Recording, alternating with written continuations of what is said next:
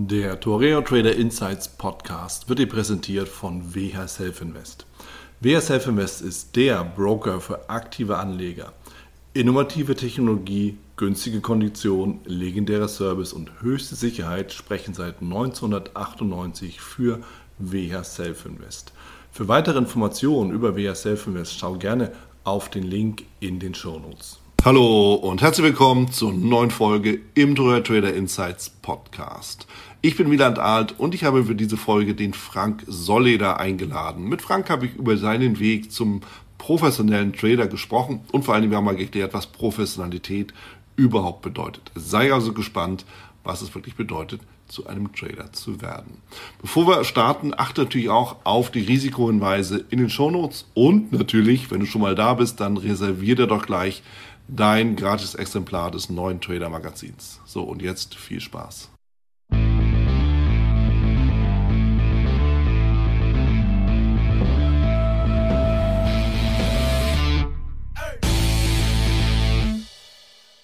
Ich bin hier zusammen mit dem Frank Solleder. Frank ist Trader, eigentlich noch gar nicht so wirklich nach außen Erscheinung getreten, zumindest nicht so im deutschsprachigen Raum. Was es damit auf sich hat, werden wir gleich nochmal weiter besprechen, hoffe ich. Aber ähm, nichtsdestotrotz ein sehr erfolgreicher Trader und es geht natürlich auch darum, nicht nur Coaches zu holen ins Gespräch, sondern eben auch noch andere Trader, die so wie du eben auch schon gesagt hast, Frank, ihre Schäfchen schon im Trocknen haben. Und damit herzlich willkommen bei mir im Podcast. Ich freue mich sehr, dass du da bist. Hey, hallo Wieland. Freut mich, äh, freut mich für die Einladung. Vielen Dank. Gerne. Und äh, dann können wir direkt loslegen mit der typischsten Frage, die man eigentlich einem Kollegen stellt. Wie ist es dazu gekommen, dass du Trader wirst oder wurdest und nicht irgendwie das gemacht hast, was du vielleicht vorher mal gemacht hast, von dem ich noch gar nicht weiß, was es eigentlich war? Erzähl doch mal. Ja, sehr gerne. Ja, Im Endeffekt, ähm, angefangen hat alles mit einem ganz normalen Job, wie bei vielen Leuten auch. Also ganz normaler, oder für mich ein normaler Werdegang ist einfach über Studium gewesen, Wirtschaftsinformatik in Industrieunternehmen, in Industrieunternehmen gearbeitet. Mhm. Und irgendwann kam die Familie mit dazu und man hat dann irgendwann gemerkt, verdammt, irgendwie läuft mir die Zeit davon und man hat gar nicht mehr so viel vom Leben und wie wahrscheinlich viele andere das auch tun, äh, bedient man Google und schaut nach Möglichkeiten, wie man, wie man sonst noch mit ein bisschen weniger Zeiteinsatz Geld verdienen könnte.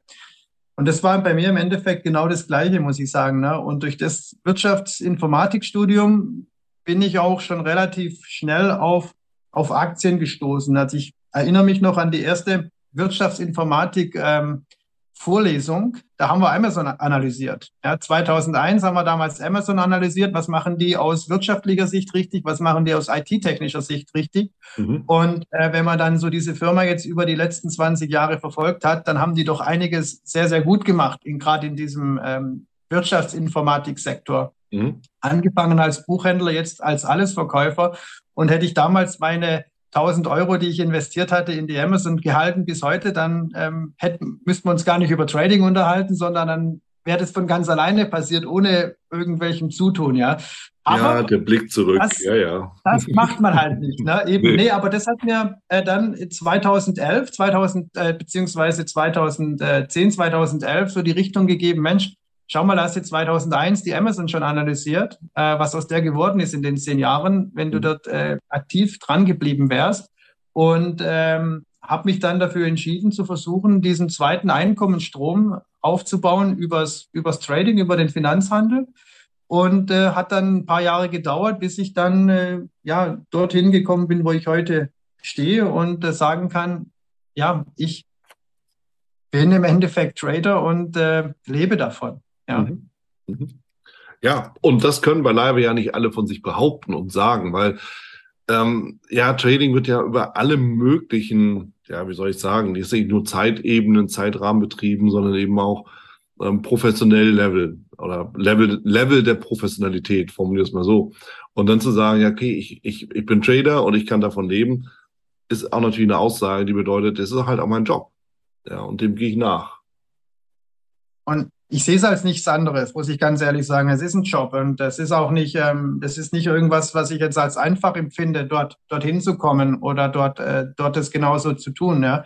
viel fängt ja auch schon damit an, wie, wie definiere ich Professionalität im ja. Trading. Ja, wie, weil im Endeffekt ist Professionalität auch das, wenn ich die, sage ich mal, die Disziplin, den Ehrgeiz habe, immer wieder das Gleiche zu tun, mhm. wenn es zu Erfolg führt. Oder auch zu erkennen, wenn ich immer wieder das Gleiche tue und es führt zu Misserfolg, dann was zu ändern. Ja. Und im Endeffekt, jeder, der einen Job macht, ist professionell auf seine Art und Weise. Allein mhm. morgens aufzustehen, jeden Morgen um 7 Uhr aufzustehen und seinen Arbeitsablauf durchzuführen, ist für mich ein professionelles Handhaben. Und ähm, für mich ist oftmals eine nicht ganz korrekte Interpretation von Trading, dass unter professionellen Tradern nur quasi die institutionellen gesehen werden. Ja? Weil professionelles Ausführen eines Jobs hat mit Institutionalität erstmal nicht wirklich ähm, viel zu tun, sondern da gibt es viele Gemeinsamkeiten. Mhm. Aber auch als Privater kann ich Sachen professionell angehen und professionell ausführen. Und das ist im Endeffekt für mich so der Weg gewesen, wo ich dann auch gesagt habe, okay, wenn du das tust, dann musst du es richtig tun. Und es kann mhm. ein Weg werden, der ist, der ist nicht morgen vorbei, der dauert. Ja, mhm. und der dauert auch heute noch an. Man findet immer wieder Themen, wo man sagt, Mensch, jetzt kommt das alte, der alte Fehler von vor fünf Jahren wieder. Ja, wie, ja. wie, wie kann denn das jetzt sein? Aber man muss ja einfach erkennen, um dann das auch wieder abstellen zu können. Und das ist, glaube ich, auch so ein Stück weit Professionalität. Ja, spannend. Weil, Franz, du sprichst einen ganz, ganz wichtigen Punkt an. Denn ging, ging mir auch so, als ich mich also ganz am Anfang damit beschäftigt habe, habe ich natürlich auch immer gedacht, professioneller Trader ist jemand, der eben davon lebt, fette Kohle macht und so weiter und so fort. Der ganze Blödsinn halt. Aber du hast recht. Professionalität ist eigentlich Verhalten. Ja, ich verhalte mich professionell.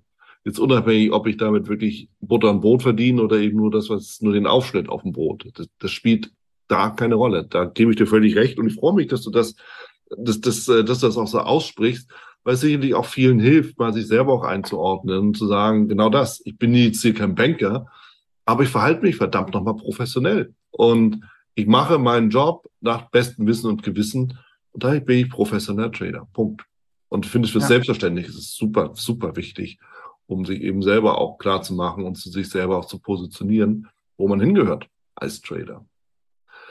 Erzähl mal von deinen Anfängen, weil du hast ja gesagt, naja, irgendwie hört das Lernen ja auch nie auf und die gleichen Fehler kommen nach fünf Jahren auf einmal poppen die wieder auf. Ähm, ja.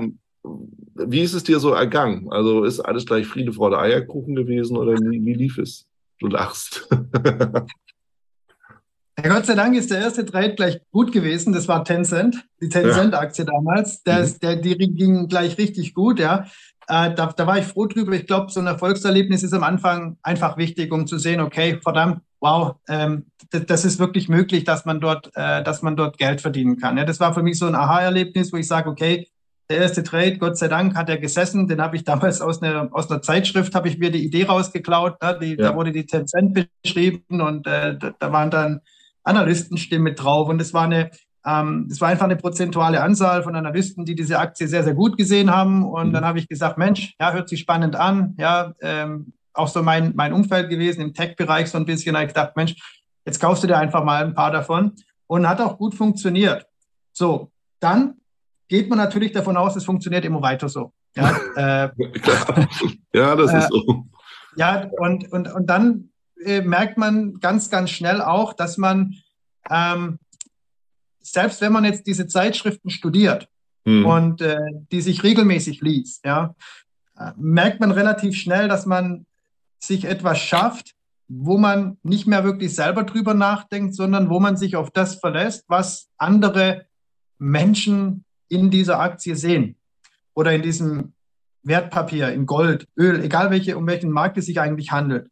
So, und dadurch ist mir irgendwann mal klar geworden, wenn ich das weiter tue, sind es immer Glückstreffer mehr oder weniger. Ich kann das eigentlich nicht wirklich ähm, wiederholbar gestalten, mhm. dass ich dort über die lange Sicht hin erfolgreich werde. Mhm. Und äh, damit musste ich mich erstmal damit beschäftigen, was heißt eigentlich Trading-Strategie, was ist eine Trading-Strategie und wie baue ich mir sowas denn überhaupt auf?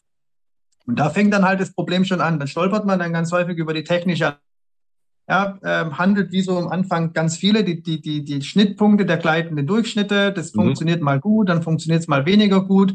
Ähm, und man kommt schnell so in diese, in diese Phase rein, wo es einen einfach, wo man einfach, sage ich mal, den, den Rechner am liebsten nehmen würde und ihn einfach nur zerkloppen. Es klappt, es klappt nicht, ja. es klappt, ja. es klappt nicht, ja. Äh, da kommt die Emotionalität mit dazu, da kommt die Psychologie mit dazu, da kommt dann der Wille dazu, dass man unbedingt das schaffen möchte, was man sich ja vorgenommen hat. Und mhm. man kommt einfach so in, in, den, in den Lauf rein, der ungesund ist. Ja, der mhm. ungesund ist, weil man zu viel am, am Rechner hängt, weil man zu viel handelt, weil man ähm, dann äh, Positionsgrößen erhöht, wenn man, wenn man äh, in, in der Negativspirale ist und so weiter und so fort. Und das ganze Ding geht man durch. Ja, das, das äh, kann ich mich noch sehr, sehr gut dran erinnern. Und dann macht man eine Pause für eine gewisse Zeit und dann gibt man doch nicht auf. Und ja. bis man dann irgendwann, habe ich mir gesagt, verdammt, der Axt, du hast so lange als Prozessingenieur gearbeitet, wo du ständig Prozesse optimiert hast mhm. wo du ständig statistisch vorgegangen bist, um Schwachstellen zu finden. Wende das jetzt bitte doch auch mal auf, das, auf dein Trading an. Mhm. Könnte helfen. ja, und, ja. Ja. Und, und das habe ich dann gemacht im Endeffekt. Ich habe aus, aus der industriellen, aus meiner industriellen Zeit, mhm. ja, Prozessverbesserungsmethoden auf mein Trading angewandt. Ja, das heißt erstmal die ganzen Daten, die ich jetzt über die Trades gesammelt habe, das war das Schöne dabei. Ich konnte, ich habe schon ordentlich äh, Daten gehabt und konnte dann anfangen zu analysieren, was denn gut lief und was nicht so gut lief. So. Und dann bin ich relativ schnell auf den Trichter gekommen, dass meine durchschnittlichen Verlierer extrem viel größer waren als meine durchschnittlichen Gewinner und meine Trefferquote aber gar nicht so schlecht war. Mhm. So, und diese Kombination ähm, hat mir dann zu denken gegeben und habe gesagt, okay, und jetzt fängst du an, deine durchschnittlichen Verluste zu senken und deine durchschnittlichen Gewinne zu erhöhen. Ja. ja. So, und dann, äh, und dann ging das von da an, ging es dann immer besser. Dann bist, bin ich relativ schnell Richtung Break-Even gekommen und äh, konnte dann über die Zeit auch die ersten Erfolge dann verbuchen, ja, wo es dann einfach mal gereicht hat, ähm, sich einen Urlaub zu gönnen oder Kleinigkeiten, ne? wo man dann mhm. einfach sagt, jetzt belohne ich mich auch mal. Und, äh, und, und von dem Zeitpunkt an ging es dann immer wieder immer besser. Ja, aber nicht so, dass ich jetzt sagen könnte, das hätte jetzt den entscheidenden Punkt gegeben und ich hätte das Vertrauen darin gefunden, zu sagen, ich arbeite nicht mehr. Ja. Ja. So. ja. Wie lange hat das denn gedauert bei dir, bis du wirklich sagtest, okay, jetzt, ähm, jetzt weiß ich erstens, wo ich stehe und ich weiß halt auch wirklich, jetzt bin ich in der Profitabilität. Ungefähr. Also 2011 der erste Trade gesetzt und wo ich dann zum ersten Mal gesehen habe, okay, das macht wirklich Sinn, war so Richtung 2017, also so knappe, so knappe sechs Jahre, kann man ja. so sagen, ne? Ja. wo man da so probiert und rumgemacht hat. Wobei man sagen muss, ne, als Arbeitnehmer, man ist 40 Stunden im Job und man muss sich das Ganze neben der Arbeit irgendwo erarbeiten. Ne? Das heißt, ja. man muss es so ein bisschen relativieren, die langen Jahre, weil man ist ja nicht Vollzeit an der ganzen Geschichte dran. Man kann das sich ja gar nicht erlauben. Ne? Mhm. Man überlegt nur mal, man würde da den Arbeitgeber vernachlässigen in der Zeit. Das wäre ja eine Katastrophe. Ne? Da hätte man gar nichts mehr. Ja. Und, ähm, und dementsprechend, ja, aber sechs Jahre, ähm, sechs harte Jahre, ehrlich gesagt, ja. Mhm. Ja, ähm, du sprichst auch nochmal einen wichtigen Punkt an, Frank. Das, genau diese sechs Jahre, das ist ja mal relativ zu sehen, weil genauso wie du, die allermeisten, ging mir ja auch so und eigentlich allen, die, die ich kenne, ähm, dass wir nebenbei gestartet haben. So, und da hast du mal mehr, mal weniger Bock und Zeit, weißt du, und dann hast du mal vielleicht eine berufliche Fortbildung, bis auf ein Meeting. Urlaub wird ja tatsächlich auch noch als Urlaub verstanden, im Sinne von, da mache ich nichts. Ja, das ist halt auch dann ja. so. Ist ja mittlerweile, denke ich mal, wahrscheinlich wirst du mir beipflichten, heute anders, ja, als Trader merkst du ja nicht, ob du im Urlaub bist oder nicht. Du machst halt deine Sachen und dann ist die Sache aus, ausgestanden. So, und das ist etwas, was wir uns halt auch mal klar machen müssen. Ja, die Frage halt immer, wie lange dauert das? Ja, so lange, wie du eben die Zeit da rein investieren kannst, um dir auch mal wirklich Gedanken darüber zu machen. Ein bisschen Muße muss man ja auch mitbringen, oder? Ähm, ja, auf jeden Fall. Also das ist, das ist, das ist sogar ein ganz wichtiger Zeitpunkt. Ich meine, der einen Seite, man braucht immer mal wieder auch einen Abstand zu dem Ganzen, ja. Das ist ganz, ganz wichtig, ne? Und man hat ja dort auch eine, eine, eine sehr starke Doppelbelastung, sage ich mal. Man muss, eben, man muss erstens mal in seinem Job 100 Prozent bringen und dann sollte man auch noch versuchen, ähm, im Trading keinen Bockmist zu machen, ja? weil da geht es ja um die eigene Kohle, die man sich gespart hat. Ne? Das ist ja auch so ein Ding. Man muss, sollte ja nicht jetzt irgendwie äh, hergehen und denken, das geht dann von jetzt auf noch. Man investiert ja dann seine hart verdienten Euros in ja. dem Fall, ja, ja. Ähm, die, die man irgendwo auf die Seite gebracht hat, die man nicht unbedingt braucht, aber das trotzdem wehtut, wenn man die einfach mal so verbrennt, ja. Und, ähm, dieser Spagat ist, ähm, ist, ist, ist, ist, ist, ist ganz enorm, ehrlich gesagt. Und deswegen ist auch immer ähm, Geduld gefragt. Und was mir immer geholfen hat, ist einfach diese Projizierung auf in die Zukunft rein. Ja, wo mhm. sehe ich mich in zwei, drei Jahren, in vier Jahren? Ja, mhm. das, weil im Endeffekt, wenn man immer mal von heute zurückschaut, ja, da kann man ja immer sagen, Mensch, wie wäre es denn gewesen, wenn ich vor zehn Wochen meine Diät angefangen hätte und die durchgezogen hätte, dann hätte ich heute einen Bierbauch weniger, ja, zum Beispiel. Ja. Und so habe ich im Endeffekt halt immer versucht, mich nach vorne zu projizieren. Ja. Wenn ich quasi in, in, in zwei Jahren zurückschaue, was möchte ich dann über mich wissen? Was, was, wie, wie, wie soll der Weg von mir ausgesehen haben? Ne? Also ähm, diese, diese, diese ständige Rückwärtsschauerei, die wir ja eh tun, auch im Trading, mhm. was ich vorhin mit der Amazon-Aktie beschrieben habe, ja. das nach vorne zu projizieren von heute, das hat mir extrem viel geholfen, die Zeit ähm, gar nicht als so lang zu empfinden, ehrlich gesagt. Mhm. Ja, ähm, finde ich auch, ist, ist auch ein guter Ansatz. Ich meine, da kommt ja auch, ist eigentlich ist ja die typische Frage im Vorstellungsgespräch. Wo sehen Sie sich in fünf Jahren? Ja, so. Aber viele sind ja gar nicht in der Lage, das, das schon mal zu extrapolieren und nach vorne zu denken. Sie weiß jetzt auch nicht, was fragen Sie so blöd? Nur das ist natürlich nicht der Ansatz. Und ich finde ich finde es gut, sich das zu überlegen und äh, zu sagen, gut, in fünf Jahren, ich blicke zurück und um dahin zu kommen, wo ich in fünf Jahren bin, habe ich das und das und das gemacht. Also mache ich das jetzt, um dahin zu kommen. Ja, das ist ja nicht so dann die Idee dahinter. Ähm, das ist ein sehr reifes Vorgehen, aber auch ein sehr und haben es wieder professionelles Vorgehen, haben wir wieder das Verhalten, ja, sich eben wirklich zu überlegen, welche Schritte muss ich eigentlich gehen, damit das Ganze auch funktioniert. Und im Regelfall, du wirst mir da wahrscheinlich beipflichten, rumgedaddelt ist eben nicht das Richtige dann, um dahin zu kommen. Ja. Nein, nein, nein, absolut nicht. Also nee, das, das, ich, ich glaube, das ist auch mit so einem Geschäft wie, wie, wie, wie, wie Trading, ja. Beim Trading ist es ja tatsächlich so, dass ich mir nicht nur ein, ähm, einen Verdienst erwirtschaften kann. Ich kann ja tatsächlich am Monatsende rausgehen und einen Verlust auf, der, auf meiner Seite haben. Mhm. Ja, das heißt, ich werde ja in einem normalen Job werde ich für meine Zeit bezahlt, für die Leistung, die ich bringe, egal ob ich mal einen schlechten, eine schlechte Woche oder zwei schlechte Wochen hintereinander habe. Ähm, das Gehalt am Ende des Monats ist in der Regel immer gleich, es sei denn, es wird noch irgendwie mit der Provision irgendwie gekoppelt, ja. Aber in der Regel hat man einen fixen Anteil, der immer gleich ist irgendwo.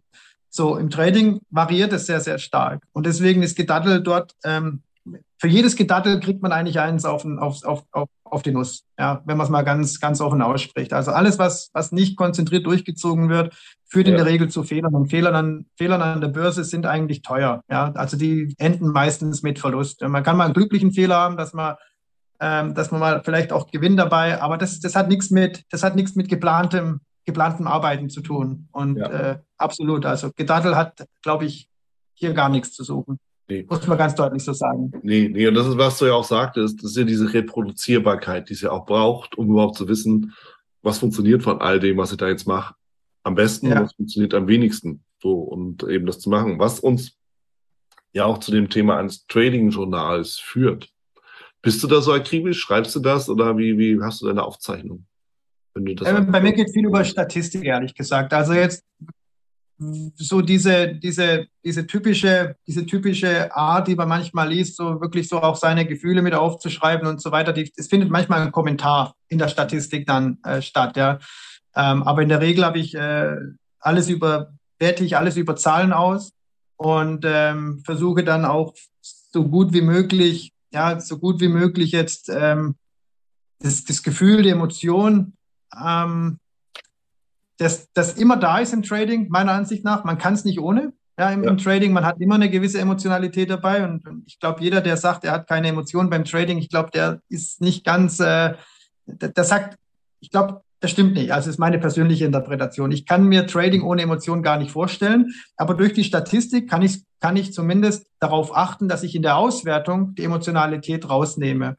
Ja. Und ähm, manchmal finde ich einen Eintrag, ja, auf der Statistik oder schreibe ich mir einen Kommentar dazu äh, dass es mir dort, dass mir dort was Doofes passiert ist oder äh, dass ich mich dort auch sehr geärgert habe oder mhm. äh, sowas. Aber jetzt ganz akribisch jetzt ähm, würde ich sagen, tagebuchmäßig führe ich es nicht. Tagebuch mhm. im Sinne von Trade-Statistik ja, aber nicht jetzt von der, ja, heute war ein besonders guter Tag, äh, ich habe mich sehr, sehr gut gefühlt, nicht in dieser Art und Weise.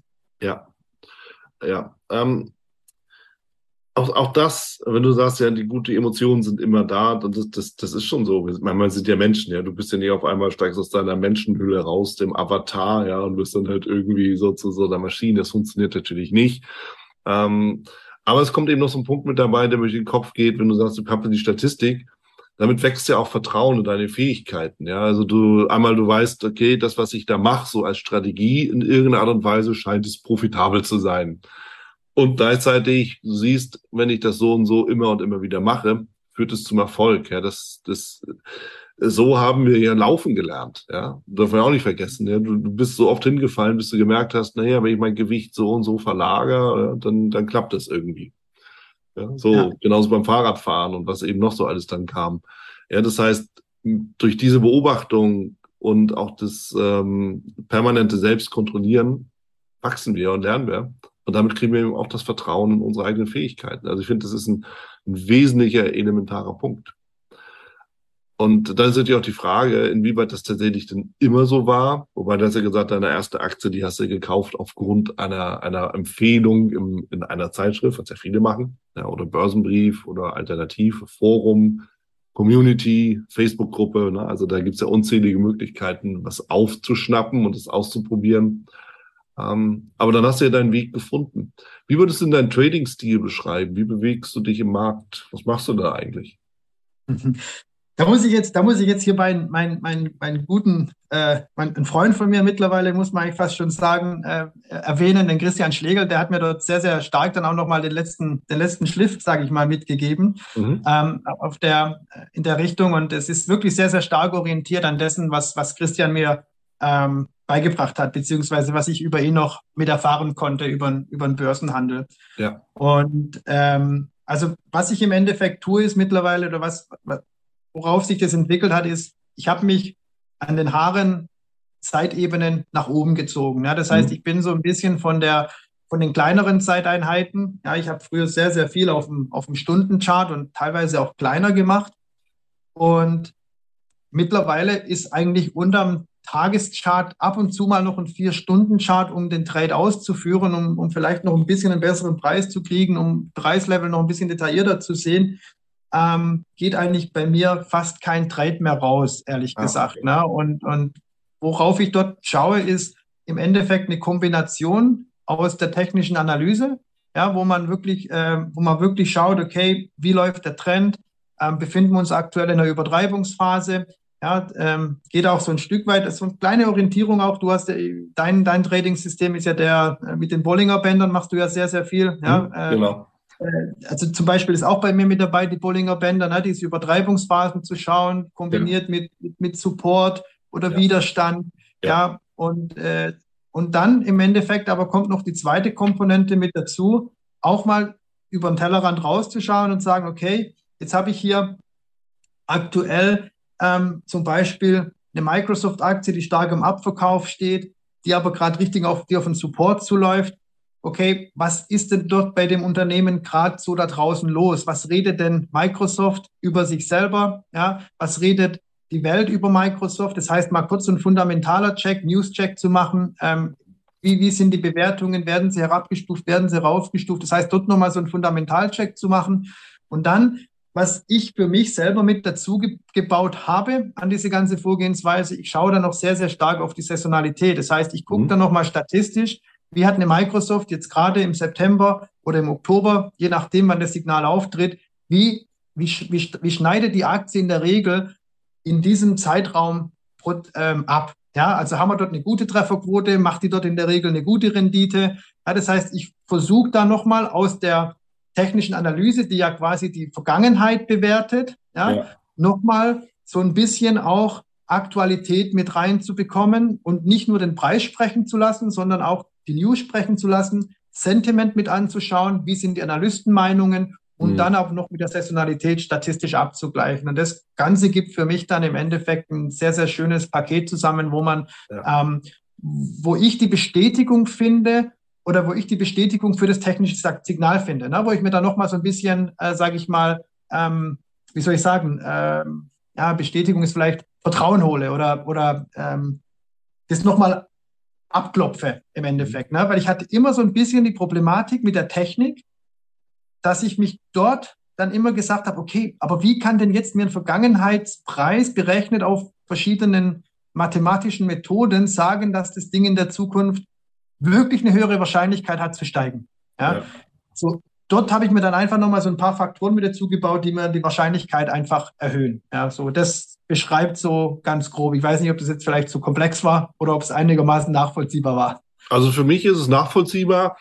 Der oder die Hörer, Hörer, also ne, Hörer, darf gerne zurückspulen ein bisschen, ne, aber, es, aber es, es gibt mir das Bild, dass du zwangsläufig natürlich mit dem Vorgehen auf höhere Zeitebenen gehen muss, damit überhaupt das ganze Vorgehen gerechtfertigt werden äh, wird. Weil es ist auch so eine Sache, auch da, ich äh, helfe jetzt mal so ein bisschen auch, bei, auch beim, ne, beim Einordnen.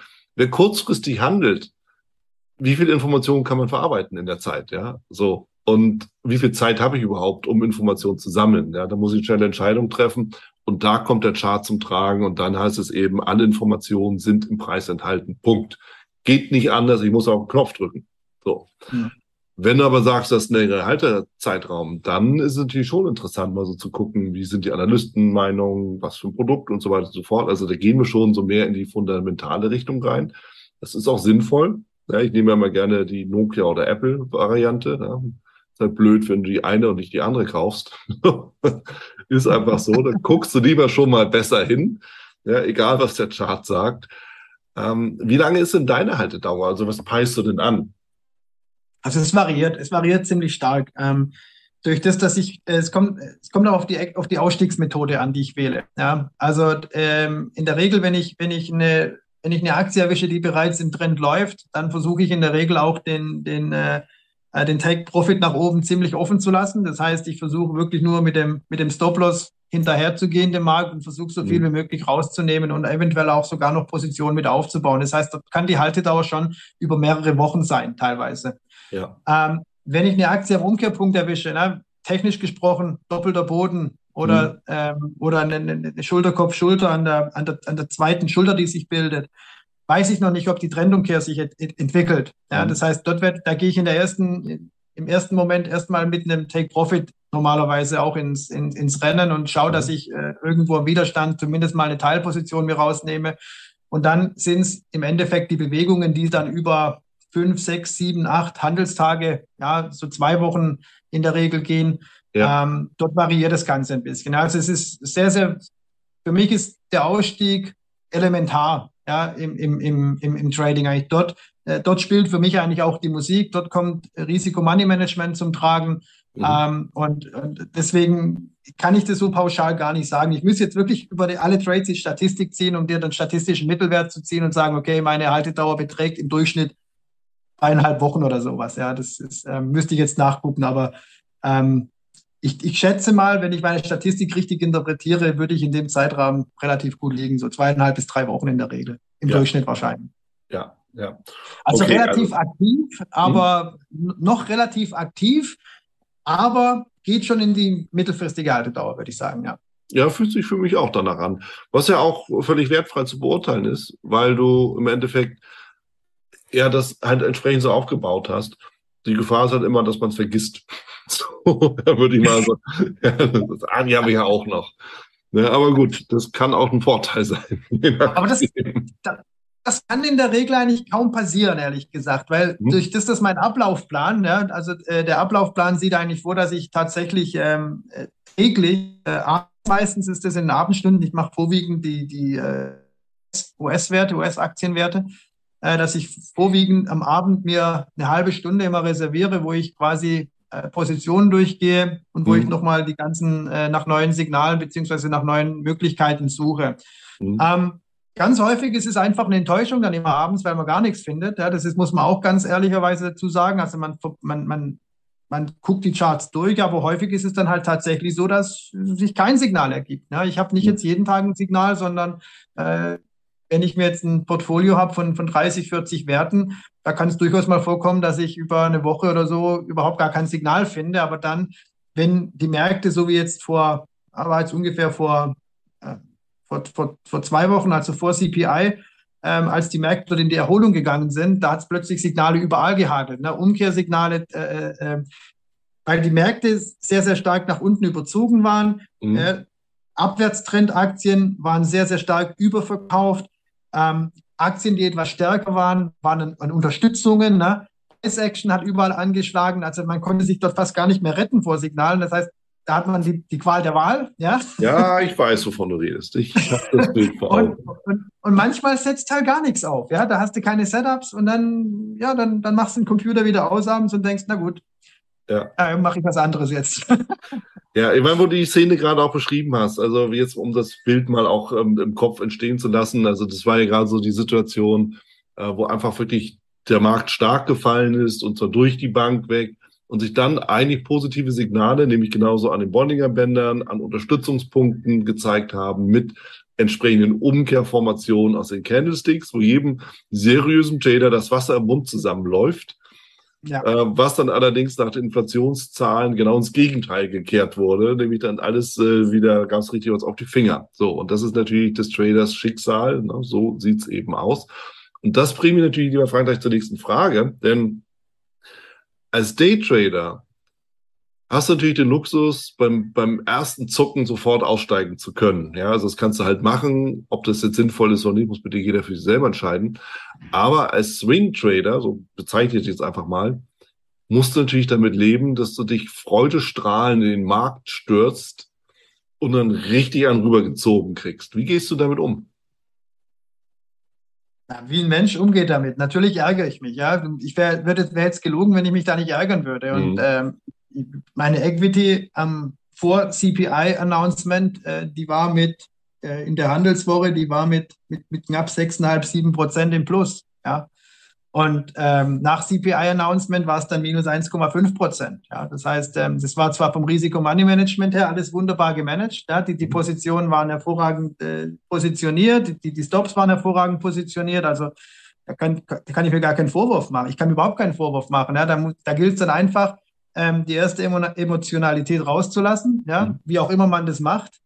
Äh, und dann im zweiten Moment zu sagen, naja, aber hast einen guten Job gemacht. Ja? Du hast alles gesichert gehabt, es hätte auch weiter schlimmer ausgehen können. So. Ja, und dann gilt es jetzt auf die, nächste, auf die nächsten Gelegenheiten zu warten. Das ist einfach, das ist im Trading so. Damit muss man, muss man umgehen. Ähm, und das ist für mich immer ein Lernprozess. Ich, ich mag es nicht zu verlieren, muss man auch ganz ehrlich sagen. Ja. Von mhm. dem her ärgere ich mich da immer. Also ich, ich würde lügen, wenn ich sagen würde, das, das juckt mich nicht. Ja. Mhm. Aber das gehört dazu. Mein Tradingplan schreibt dann genau vor, äh, im Endeffekt, wie ich dann darauf zu reagieren habe. Ich habe da tatsächlich eine, äh, äh, äh eine Sektion in meinem Tradingplan mit reingeschrieben, extra, was ich tun kann, um Emotionen abzubauen. Ja. Das ist bei mir Sport, Schlagzeug spielen ähm, oder ja, das sind so die, die zwei Hauptthemen, die ich, die ich dann mache in dem Moment, ja. Und dann, ja. dann, dann, das war, und dann baue ich das ab und dann geht's weiter.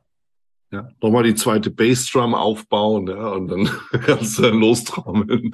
ich habe tatsächlich, hab tatsächlich neben meinem Arbeitsplatz ein, ein Schlagzeug stehen. Ja. Ja, also aber ich finde, ich finde es wichtig, dass man, dass man sich sowas hin, jetzt ich muss ja nicht immer ein Schlagzeug sein, ja, aber dass man sich einfach so, ein, so eine Sache nimmt, wo man sagt, das ist mein, mein, Ausweg aus der Emotion oder das ist mein Ritual, so das wollte ich sagen. Das ist mein Ritual, um einfach mit diesen negativen Emotionen und auch Erfahrungen umzugehen. Und äh, es stimmt schon. Wenn du wirklich von dir behauptest, du wärst ein Mensch, kommst du nicht drum herum, Emotionen zu haben. So, und es kann auch keiner erzählen, dass es ein Kalt lässt, wenn man einen Verlierer kriegt.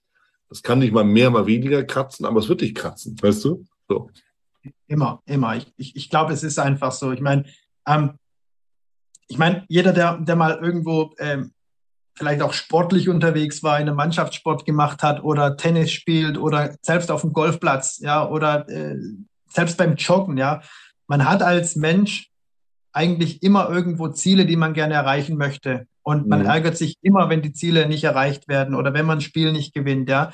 Wenn man alles gegeben hat, dann ist man manchmal sagt man, okay, der andere war jetzt einfach besser, man gratuliert, aber man ärgert sich trotzdem. Man ist einfach nicht zufrieden in dem Moment. Das ist, ich glaube, das ist das, das Menschlichste oder Normalste auf der Welt für einen, für einen Menschen, ja. Mhm. Und, ähm, und, und, und deswegen finde ich das auch gar nicht schlimm. Und ich, ich, ich finde auch gar nicht, dass man beim Trading Emotionen ausschalten muss, sondern man muss einfach, ähm, man muss einfach beim Trading wissen, wann einen die Emotionen überkommen und wann ich dann, ähm, sage ich mal, mich wieder runterfahren muss. Und mhm. dazu muss ich wissen, wie kann ich mich runterfahren.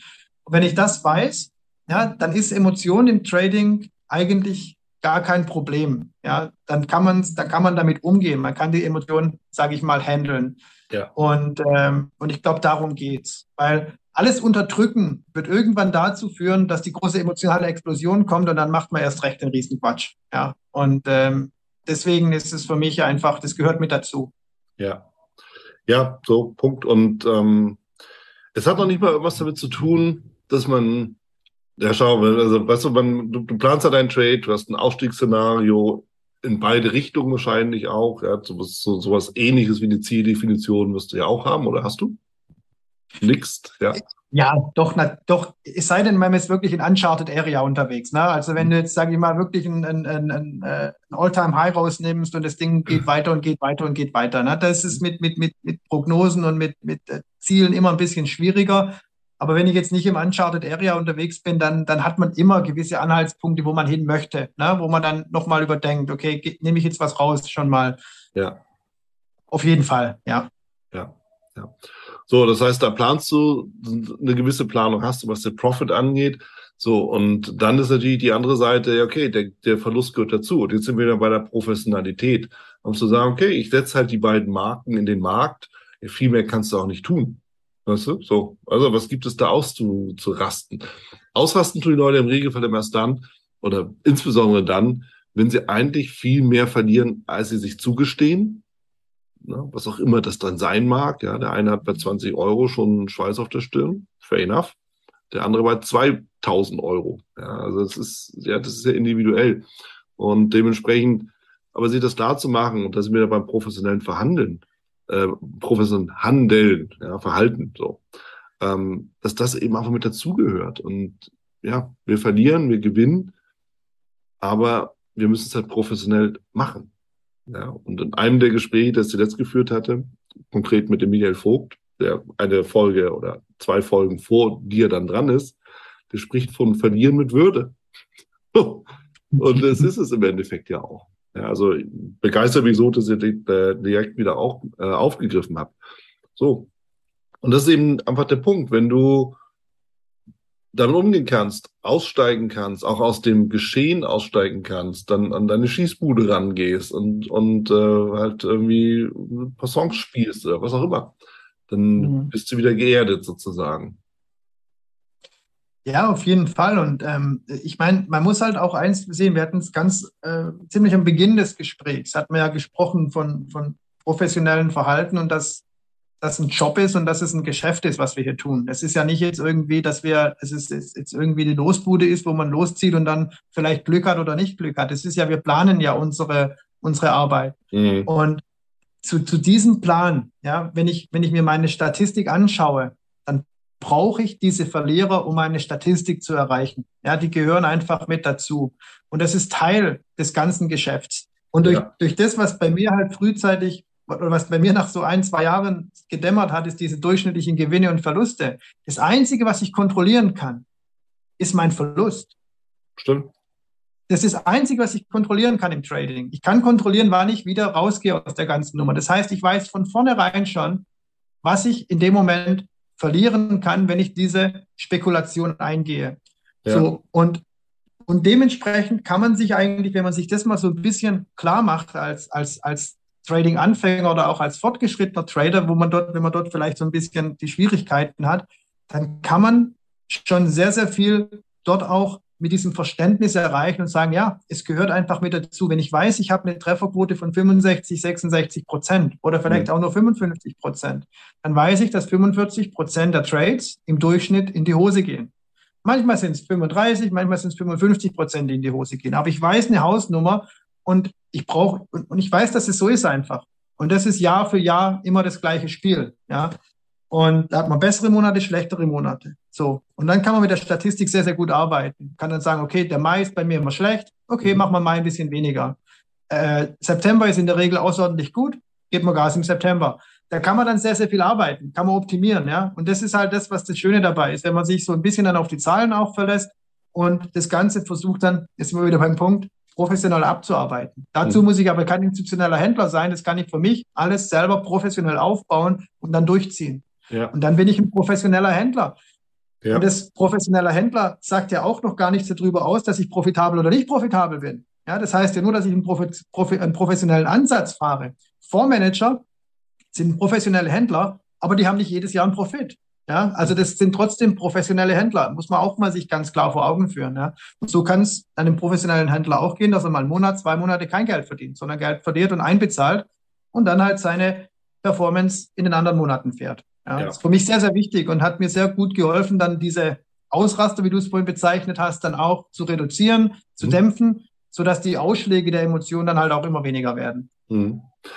Du hast eben einen Punkt genannt, den ich sehr interessant finde, den ich gerne noch vertiefen möchte, weil du eben sagtest, naja gut, da hast du mal ein, mal zwei Monate im negativen Bereich, ohne dass du jetzt wirklich deine Verhältnisse offenlegen sollst. Aber so aus deiner Sicht, ab welchem Betrag ist es überhaupt sinnvoll, den Schalter umzulegen, zu sagen, okay, jetzt konzentriere ich mich wirklich hundertprozentig aufs Trading? Was macht Sinn? Betrag im Sinne monatliches Einkommen oder, oder? Nee, auf, dem, auf, dem, auf einem Trading-Account, der sinnvoll ist. Muss nicht deiner sein, aber den du als sinnvoll erachtest. Also ich sag mal, also das muss mindestens, also es sollte so viel wie möglich sein, natürlich. Also je mehr, je mehr auf dem, auf dem Account ist, desto besser. Mhm. Ähm, und dann ist es auch wieder sehr, sehr individuell natürlich. Ja, wie viel, wie viel erwarte ich mir im, wie viel erwarte ich mir denn von, vom, vom Trading? Ja, ich muss halt im Endeffekt, ähm, wenn ich meine Statistik kenne, ja, wenn ich zum Beispiel weiß, ich schaffe im Durchschnitt sechs Prozent im Monat zu erhandeln mit gehebeltem Handel, ja, wohlgemerkt, gehebelter Handel muss man dort natürlich, muss man fairerweise mit dazu sagen, mhm. schaffe ich sechs bis sieben Prozent, dann kann ich mir anhand von dieser Statistik ausrechnen, wie groß mein Konto sein muss. Ja. Mhm. Wenn jetzt aber jemand anfängt und sagt, okay, ich möchte jetzt im Monat mal 500 Euro zum Beispiel mir konstant erwirtschaften, durchschnittlich, ja, mhm. ähm, da würde ich sagen, dass man mindestens, mindestens mit zwischen 5.000 und 10.000 Dollar anfangen muss, um das, um das erreichen zu können. Ja, um einfach auch nicht sofort dann die große Flatter zu kriegen, wenn mal der Drawdown kommt. Ja, das mhm. ist ja auch immer wichtig. Ne? Ich meine, wenn ich mal so dann äh, 10, 20 Prozent in Drawdown runtergehe und will dann noch 500 Euro haben und fange aber nur mit 500 Euro an, zum Beispiel ein Konto zu fahren, ja, bei einem, ja. das, das, das, das, verkraftet man einfach nicht, unmöglich, ja. Mhm. Aber ich sage, mit, also wenn man wirklich das professionell betreiben will, fünfstellig sollte das Konto auf jeden Fall sein. Mittlerer ja. fünfstelliger Betrag. Ja, was über den Daumen gepeilt 50.000 sind. Fair, fairerweise. Ja. Ja. So. ja, aber es, es ist auch nachvollziehbar, weil, und das ist nämlich der Punkt, auf den ich auch hinaus wollte, weil wenn du sagst, ich habe einen Monat, zwei Monate, mache ich erstens nicht nur keinen Gewinn, sondern ich mache auch Verlust, ist die Frage, ja, wovon lebst du denn in der Zeit? So, und wenn diese Frage nicht beantworten kann, der wird ziemlich schnell ein Problem haben. Der wird nämlich nicht nur anfangen, sein Trading-Konto mit Verlust zu bestücken, sondern er muss auch noch Abbuchungen von diesem Trading-Konto nehmen, schadet sich also selbst nochmal aktiv, nachdem der Markt das auch schon bereits erledigt hat. Mhm. Ja, also jetzt angenommen, du verlierst halt, sag mal, 2000 Euro oder Dollar, ist ja egal mittlerweile, und äh, ziehst dann nochmal 3000 runter, dann bringt dich das so schnell ins Hintertreffen, dass du praktisch nicht mehr zurückkommen kannst. Also so ne, ja. können wir uns das so vorstellen. Absolut. Ich meine, für mich war auch ein ganz ausschlaggebendes Kriterium, dass ich neben meinem Trading-Account, ja, dass ich mindestens ein Jahr lang mit der Familie durch kann, wenn ich auf dem Trading-Account Verlust habe. Ja, das ist, das ist, das ist, ähm, das ist ganz wichtig, weil spätestens nach einem halben Jahr, wenn du dann wirklich runterfährst, ähm, da wird, da wird, da wird dann schon, äh, da wirst du dann schon, äh, vor allem wenn du noch Familie im Hintergrund mit hast, da wirst ja. du dann schon sehr, sehr nervös, ja. ja. Und äh, deswegen solltest du schon, also meiner Ansicht nach mindestens ein Jahr lang Backlog haben, dass du davon, sage ich mal, Miete, Strom, Gas, ne, mittlerweile fast sogar ein bisschen mehr Geld, wenn man mit an Gas denkt, aber das heißt drum, ein Jahr lang musst du schon durchkommen, ohne dass du jetzt, sage ich mal, auf deine Trading-Gewinne angewiesen bist. Und dann hast du auch ausreichend, sage ich mal, Sicherheit, dann hast du ausreichend Ruhe und kannst auch mal einen Monat, zwei Monate locker wegstecken. Ne? Ähm, weil wenn es dann wieder gut läuft, dann füllst du deinen Backlog wieder auf. Ja, das, ist, das ist wirklich wirtschaftliches Denken dann letztendlich. Man muss immer ja. gucken, dass man diesen Backlog immer zur Verfügung hat irgendwo.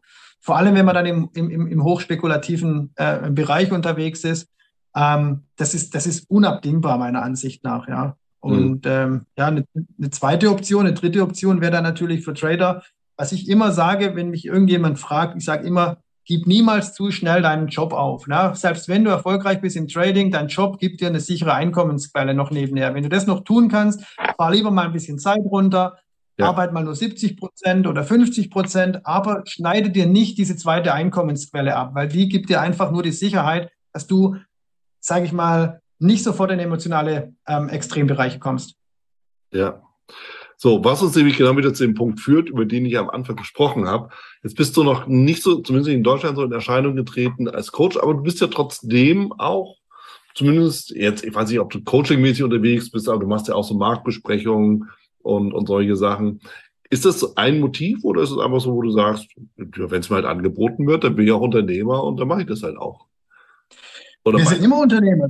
Also ich, ich, das, das, das möchte ich sogar unterstreichen. Trader sind Unternehmer. Wir mhm. machen unser Geschäft im Trading. Wir sind Unternehmer. Wir sind, wir sind, das ist unser, das ist unsere Entrepreneurship, wenn man das so möchte, ja.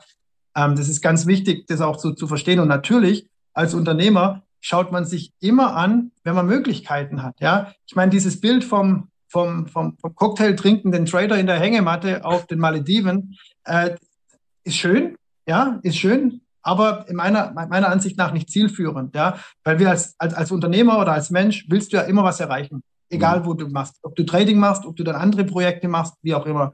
Und dementsprechend sage ich da auch ganz klar, natürlich ähm, bin ich da auch äh, immer offen, wenn, wenn, wenn, wenn Personen an mich herantreten und sagen, hey, ähm, wie funktioniert denn das? Kannst du mir das mal zeigen? Warum denn nicht? Ist mein Wissen, kann ich weitergeben. Mein Wissen ist wertvoll. Von dem her habe ich auch dort äh, keinen Schmerz, dort irgendwie zu sagen, ähm, das, das zu tun. Und äh, mache ich mittlerweile auch, jetzt weniger im, im, im direkten Privatcoaching-Bereich, bin ich jetzt nicht so unterwegs. Mhm. Was ich mache, ist, ich biete für, oder ich bin öfter bei Brokern auch zu sehen, in, in Webinaren, Seminaren, ähm, bin auch mal auf, auf Messen ähm, ab und zu mal vertreten. Mhm. Und äh, aber hauptsächlich aktuell im englischsprachigen Bereich. Ne? Also ja. wird, äh, macht dort viele Live-Events im, im, englischsprachigen Bereich und das macht mir Spaß einfach. Ne? Es ist eine schöne Nebenbeschäftigung und ähm, ähm, hilft den Tradern, die dort neu dazukommen, ja, von dem Wissen zu, zu profitieren und es hilft mir einfach auch so ein bisschen auch den, den Kontakt auch zu Menschen zu haben. Als Trader mhm. ist man ja immer so ein bisschen auf sich alleine gestellt auch und äh, von dem her ist es eine, eine tolle Geschichte. Ja, ja, klasse.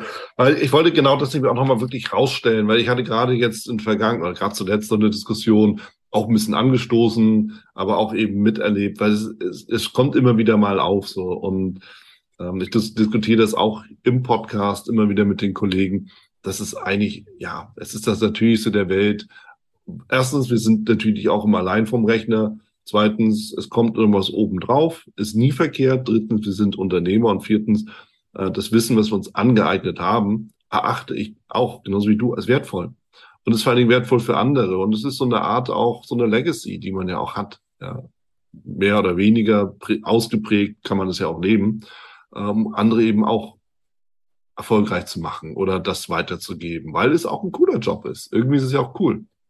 Ja, ich. das ist ein cooler, ich, ich finde es der beste Job der Welt, ehrlich gesagt. Also ich, ich kann mir keinen besseren Job vorstellen. Also äh, Trader zu sein und nebenher das Wissen noch weiterzugeben und andere Menschen dadurch auch zu helfen. Und ähm, ich, ich erlebe das hier, ich, ich lebe ja auch nicht in Deutschland und äh, hier erlebe ich das ganz, ganz häufig, dass, dass, dass, dass viele Menschen, die kommen, ähm, die, die, die, die, die kommen freiwillig auf mich zu und sagen, Mensch, ich habe gehört, du, du machst hier, du machst, bist hier im Trading unterwegs, Mensch, kannst du nicht mal hier für unsere, für unseren Club, kannst du nicht mal hier eine, eine Session am Abend organisieren, ähm, kriegst du hier, was weiß ich was, ne? Die, die, die kommen freiwillig, die wissen das zu schätzen und ähm, es gibt, und das finde ich, finde ich klasse. Natürlich, ich verstehe die Frage auch, wenn die jemand stellt, mhm. ähm, ihr seid doch Trader, äh, verdient doch genug mit dem Trading, warum müsst ihr denn jetzt noch Geld verlangen für euer Coaching?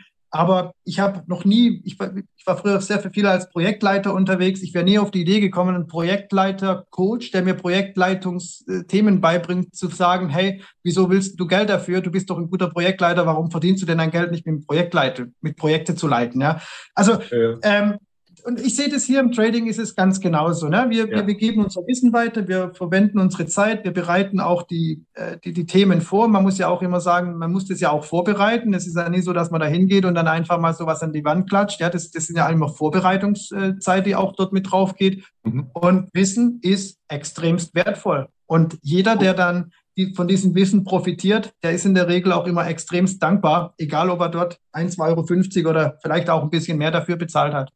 Ja, zumal gerade das Trading-Wissen, müssen wir fairerweise auch sagen, lässt sich ja sehr schnell dann halt auch profitabel anwenden, wenn man es richtig macht. So, und dann ist eigentlich der Preis, der zu bezahlen ist, auch wieder relativ. Ja.